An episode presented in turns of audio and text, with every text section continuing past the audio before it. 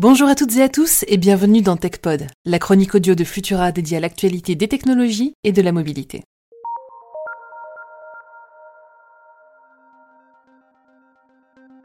Envie d'avoir votre propre robot de compagnie Prenez une bonne dose d'EcoShow, l'assistant domestique d'Amazon qui permet à Alexa de se doter d'un écran. Ajoutez un soupçon de Ring, le nom donné à la gamme de caméras de surveillance de la firme. Mélangez l'ensemble sur une assise à roulettes équivalente à celle d'un robot aspirateur bardé de capteurs et voilà Astro, le premier robot d'Amazon.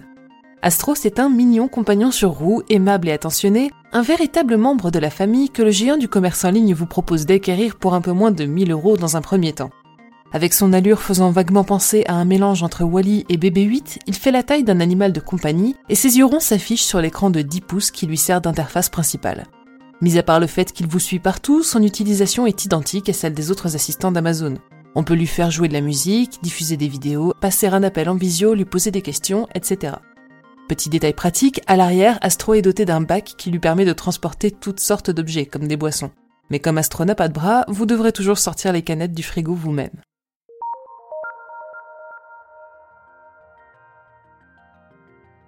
Venons-en maintenant au point le plus intéressant. Le robot n'est pas uniquement là pour vous tenir compagnie et répondre à toutes vos questions, c'est aussi une véritable sentinelle. Pour surveiller la maison durant votre absence, il dispose d'une caméra qui se déploie comme un petit périscope de sous-marin et lui permet de scanner les environs en véritable agent de sécurité. Et c'est là que le portrait de ce mignon petit robot commence à être écorné. Le site Motherboard, édité par Vice, a déniché des comptes rendus internes des réunions des développeurs du robot chez Amazon. Des échanges qui révèlent que sous les apparences d'un gentil robot se cache un cerbère un peu trop parano. Bien que le robot soit doté de la reconnaissance faciale et vocale pour dialoguer avec ses propriétaires, il semblerait qu'il ait encore un peu de mal à identifier les membres de la maisonnée.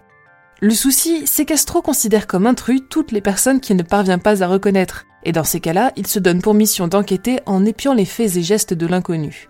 Ainsi, le petit robot se balade dans toute la maison en engrangeant un maximum de données à l'aide de ses capteurs.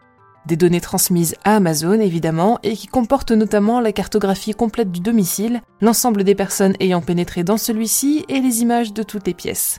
Un véritable cauchemar pour la protection de la vie privée. D'après Amazon, il serait tout de même possible de régler Astro pour limiter la collecte de données et la reconnaissance faciale, mais ces réglages ne feraient que le rendre parfaitement inutile.